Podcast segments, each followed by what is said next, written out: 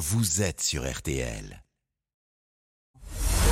Julien Cellier et Cyprien Sini ont défait le monde dans RTL Soir. Allez, 18h40 minutes et on va défaire le monde maintenant dans RTL Soir. Avec les loustiques, Cyprien Sini, Isabelle Choquet et Laurent Tessier. L'info autrement, c'est jusqu'à 19h et voici le menu. Cyprien. Ce soir, on défait les prix à la pompe. Vous l'avez certainement constaté, tous les carburants augmentent sévèrement et ce n'est pas qu'à cause de la fin de la ristourne. Vous allez tout comprendre. Au menu également, la dictée, obsession des ministres de l'Éducation nationale et les nouvelles gondoles de Venise. On défait le monde de la quotidienne, c'est parti. On défait le monde dans RTL Soir.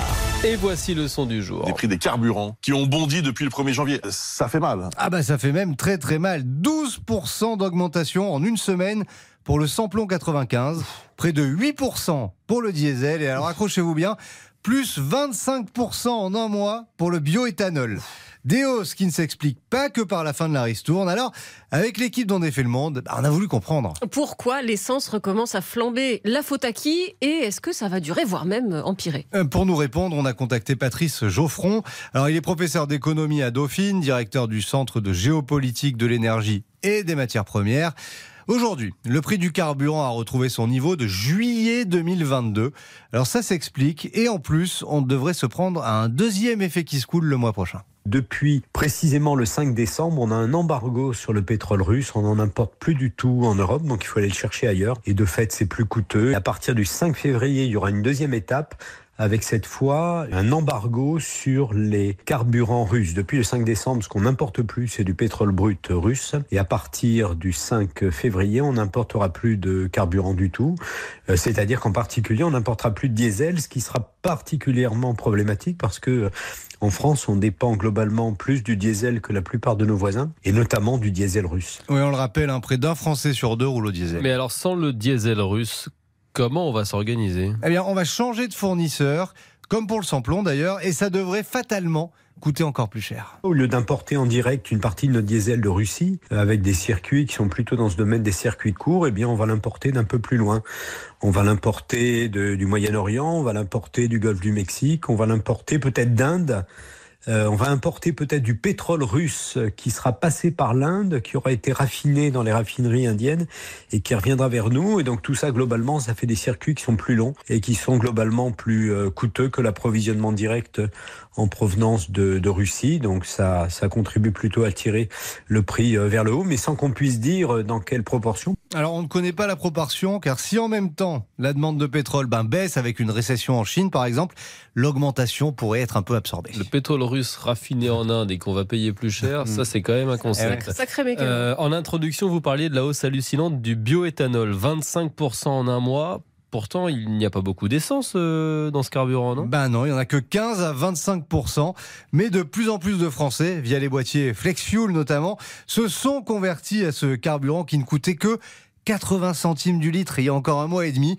Cette conversion massive, c'est l'une des explications à la hausse. Il est victime de son succès. On a vu qu'il était possible de modifier son véhicule de telle manière à pouvoir utiliser du bioéthanol. Et en fait, euh, il y a une évolution de la demande qui se fait plus rapidement que la capacité d'offre. Euh, Le bioéthanol, euh, c'est une filière qui vient du monde agricole et donc dans ce domaine, il y a une partie des matières premières ou des composants qui sont utilisés pour le produire qui ont été tirés vers le haut, notamment parce qu'il faut utiliser des engrais. Ces engrais sont produits en partie à base de gaz naturel et le gaz naturel, on sait qu'il est également en crise du fait de la guerre. Et donc tous ces éléments combinés euh, concourent à expliquer ce pourquoi ça coûte sensiblement plus cher aujourd'hui. Un litre de bioéthanol aujourd'hui, c'est autour d'un euro, ça reste quand même 80 centimes moins cher que l'essence. Voilà, si vous nous écoutez en voiture, quand vous râlerez maintenant devant les prix à la pompe, et ben vous saurez pourquoi. Voilà.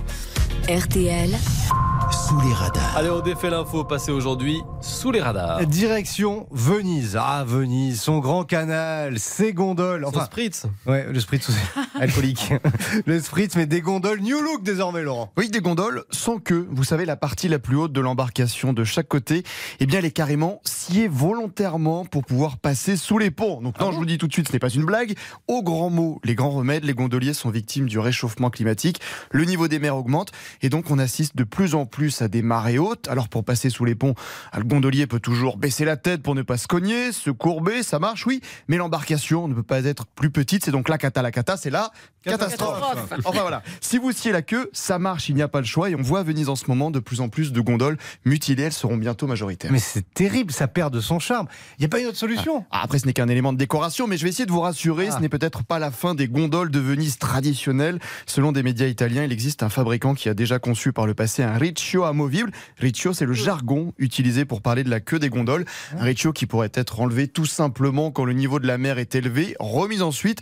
Pas bête, mais il faudrait quand même le développer. C'est fou quand même. hein. Même les gondoles sont victimes du Ah ouais. réchauffement climatique. Personne n'est épargné. Allez, petite pause et on défait le monde se poursuit dans RTL Soir. L'élève Sini au tableau. On parle de la dictée Ah juste après ça. Ah là là là là là. Julien Cellier, Cyprien Sini. On défait le monde. Julien Cellier, Cyprien Sini ont défait le monde dans RTL Soir. 18h48 minutes, vous écoutez toujours RTL Soir et on défait toujours le monde. Et voici notre winneuse du jour, une grande, grande gagnante. Ouais, et pourtant, elle m'a fait faire des cauchemars pendant toute ma scolarité. Mais j'en fais encore d'ailleurs. Confession. Votre grande gagnante, c'est la dictée, Isabelle. Ouais, allez, vous n'êtes sûrement pas le seul. Oui, la dictée. Ah. Pour des générations d'élèves, c'est. Un véritable cauchemar, une jungle de mots improbables. Amphitryon, exigu, exorbitant, dysenterie. Des mots qui vivent selon des règles étranges. Si on a un verbe à l'infinitif qui suit notre verbe conjugué et qu'on a un COD avant notre verbe. Ouais, bon, ok, Alors ça, là, ça peut faire peur, ça peut faire peur la dictée. Mais c'est la base, le classique des classiques quasi indémodables. Alors le ministre de l'Éducation, Papendiaï, dans sa liste de courses pour l'école, qu'est-ce qu'il met? La dictée, la conjugaison, c'est très important d'insister sur ces fondamentaux. Mais bien sûr, les fondamentaux, la dictée et son prédécesseur, Jean-Michel Blanquer, c'était quoi déjà son projet? La dictée, la dictée Ah ouais. quotidienne doit devenir une réalité dans nos écoles primaires. Ah oui, tiens, et encore avant, Najat Vallaud-Belkacem, c'était quoi son idée? Donc à l'école primaire, une dictée quotidienne, de la lecture Et quotidienne. voilà. Une dictée chaque jour, l'arme fatale du ministre de l'Éducation du 21e siècle. Ça fait donc des années qu'on en parle, c'est devenu une réalité en classe. Et alors, c'est spectaculaire, hein, le niveau en orthographe. Non, bah en fait, non, c'est pas bon du tout. On a fait faire la même dictée à des élèves de CM2 en 1987 et aujourd'hui. En 1987, les élèves faisaient 10 fautes dans la dictée. Aujourd'hui, ils en font 20. Deux fois plus de fautes en 35 ans. Alors, ce serait peut-être pire sans les dictées quotidiennes, mais quand même, c'est pas brillant. Mais alors, qu'est-ce qui cloche? Sommes-nous de plus en plus cons? C'est une vraie question. Ce qui est sûr, c'est qu'on lit moins qu'avant, que l'écriture SMS, ça n'aide pas, mais surtout, L'orthographe est aussi de moins en moins enseignée à l'école. bah oui, environ 10% du temps scolaire aujourd'hui, c'était 40% dans les années Ah ouais, 70. C'était plus Autrement- facile aussi. à Ah. Autrement dit, bah oui, oui, on fait plus de choses, plus de matière. Donc on fait une dictée par jour, super, mais on passe beaucoup moins de temps quelque part à apprendre les règles et à écrire aussi, tout simplement. Et ça, les profs n'y sont pour rien. Mais vous imaginez, c'est comme si un footballeur s'entraînait tous les jours, mais sans avoir bien intégré que. Un joueur est en position de hors-jeu s'il est plus près de la ligne de but adverse que le ballon au moment où celui-ci Oui, voilà, est joué. sans avoir intégré la règle du hors-jeu, bon bah ce serait moyen. Alors après, pour l'orthographe, il y a des astuces, hein, on en trouve plein sur le net. Le verbe appeler. Alors déjà, appeler, c'est toujours deux P. Un P pour celui qui appelle et un P pour celui qui est de l'autre côté du fil. Vous y penserez la prochaine Ah, fois. pas mal. Vous allez me dire, ce qui est compliqué d'en appeler, c'est un L ou Ah deux oui. L. Bah écoutez. Quand après le hap, on peut faire la chèvre, deux L. Appelle-moi. Si après le hap, on fait la vache, un L. Vous appelez. La chèvre, Ah la vache et tout, ça va Vous allez retenir Mais je suis Bon. pas sûr, mais ouais. Bah, je vérifierai demain. Et, alors, si vraiment ça ne rentre pas, il n'y a plus qu'à compter sur le prof sympa, celui, Ah. celui qui vous aide un peu. Il n'y avait pas qu'un mouton. Il y avait plusieurs moutons. Les moutons, Stopaz de Marcel Pagnol, aussi classique qu'une bonne vieille dictée. Hein. J'avais un prof comme ça. C'est vrai Comme facile. Magique. Ouais, tout le monde avait des bonnes notes. Ah, moi de la chance. Ouais. extrêmement simple. Le match des infos pour briller au dîner. Et oui, le match qui vous passionne, qui nous passionne ici, qui fait trembler la France chaque soir avant le dîner. Isabelle face à Laurent, qui détient la meilleure info pour briller? Et petit à petit, Laurent fait son nid. Il se rapproche. J'ai peur. Il n'est plus mené que 42-37. Vous pouvez avoir peur, Isabelle. Mais oui. Le retour du Jedi. Bon, Isabelle est impériale. hein. Et ce soir, Oh, ce soir, Laurent, c'est la retraite internationale d'Hugo Loris qui vous inspire. Oui, mon info pour briller, c'est que le premier gardien à avoir porté des gants était un Argentin, Amadeo Carriço. Même aussi, un brevet avait été déposé à la fin du 19e par un Britannique. C'est le gardien de River Plate à partir de 1945 qui les a adoptés le premier. Des gants en coton qui absorbaient l'eau et devenaient rapidement glissants. Donc, en gros, ça servait pas à grand chose, mais au moins ça protégeait les mains. Et il faudra attendre les années 70 bah, pour voir de plus en plus de gardiens mettre des gants. À partir de 45 seulement. Exactement. C'est-à-dire qu'avant, les gardiens. Ils avaient la main rouge. Ils Des ballons quoi. pleine Ouais, balle, normal, ils avaient quoi. la main qui faisait Ah oui, mal. puis les ballons de l'époque, c'était. Ouais, c'est du cuir bien épais. C'était bien solide. Allez, place à. Isabelle. Isabelle, elle est à fond dans l'actu avec la réforme des retraites et surtout, elle est carrière longue, très longue même. hein. Et mon info pour briller, c'est un record, celui de l'homme qui a travaillé le plus longtemps dans sa vie. C'est un Brésilien. Il a commencé à travailler à 16 ans dans une usine de tissage. C'était en 1938. Je vous épargne le calcul aujourd'hui. Il a 100 ans tout rond et il est toujours au boulot. En tout cas, il y était au mois de mai, ce qui Oh là lui fait là. une carrière de 84 Il ans. veut pas nous donner des annuités? c'est vrai. il partager. En plus, il est resté dans la même boîte, un pas au même poste, évidemment. Il avait débuté comme assistant d'expédition. Il est devenu directeur des ventes. C'est vrai que c'est pas un métier pénible, hein, ça aide. Mais en tout cas, cette interminable carrière, ça l'a fait entrer dans le Guinness. Ouais, ça c'est une très très bonne info pour dîner. Ah oui, Laurent. Ah oui, Ah, désolé me Laurent. regardez pas avec ce petit sourire. Vous étiez sur une bonne Oh non. trajectoire ces Oh derniers non. jours. Mais là, je crois que je vais donner le point à Isabelle. Oh là là Ce soir. Isabelle reprend le large, 43 37. Mais Je vous pousse dans vos retranchements. Mais Vous n'en serez que meilleur demain. On apprend peu par la victoire, beaucoup par la défaite, Charles Laurent. Allez, RTL soir si je continue philosophe. La cour de philo en plus. un proverbe japonais. Euh, le journal de 19h dans quelques minutes et juste avant, on va défaire votre monde avec une belle histoire pour sauver les animaux qui ont connu les laboratoires. À tout de suite.